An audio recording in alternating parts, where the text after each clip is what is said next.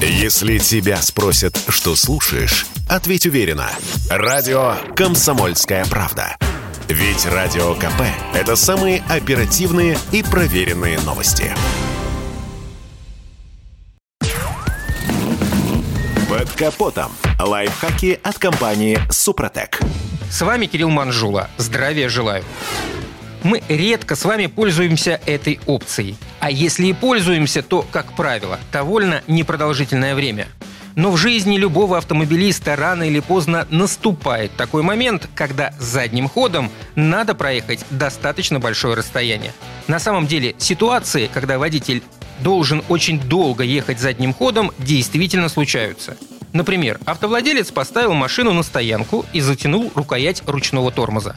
А колодки ручника в барабанных тормозах старые, да и проржавел механизм основательно. За ночь колодки прикипели, а когда водитель сорвал их, эти детали попросту развалились и заклинили одно из колес. Сложилась ситуация, когда вперед машина не едет, а вот назад, бога ради, и чтобы дотянуть до сервиса, водитель вынужден долго ехать задом наперед. А выдержит ли двигатель и трансмиссия подобную нагрузку? В принципе, машина может выдержать многое. Если сжать педаль газа в пол, задним ходом можно даже разогнаться до 70 км в час. Такие эксперименты были. Но вот если случайно дернуть руль на такой скорости, то автомобиль вильнет в сторону, и дело может закончиться серьезным ДТП.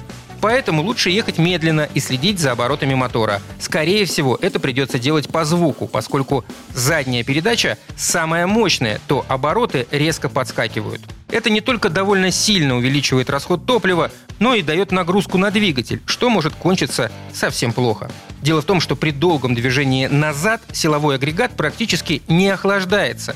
Конструкция машины такова, что наиболее эффективное охлаждение происходит лишь при движении вперед, если же долго ехать назад, особенно в летнюю жару, то двигатель быстро перегреется. А водитель этого может попросту не заметить, ведь он смотрит не на приборы, а через заднее стекло. Стоит ли говорить, что перегрев чреват целым букетом серьезных проблем? К самым опасным отнесем появление трещин на головке блока цилиндров, оплавленные поршни, проворот вкладышей. Все это требует очень дорогого и квалифицированного ремонта. Да, и между прочим, если ДВС автомобиля и другие узлы обработаны по технологии компании Супротек, то с такими проблемами вы, скорее всего, точно не столкнетесь. На этом пока все. С вами был Кирилл Манжула. Слушайте рубрику «Под капотом» и программу «Мой автомобиль» в подкастах на нашем сайте и в мобильном приложении «Радио КП», а в эфире с понедельника по четверг в 7 утра. И помните, мы не истина в последней инстанции, но направление указываем верное.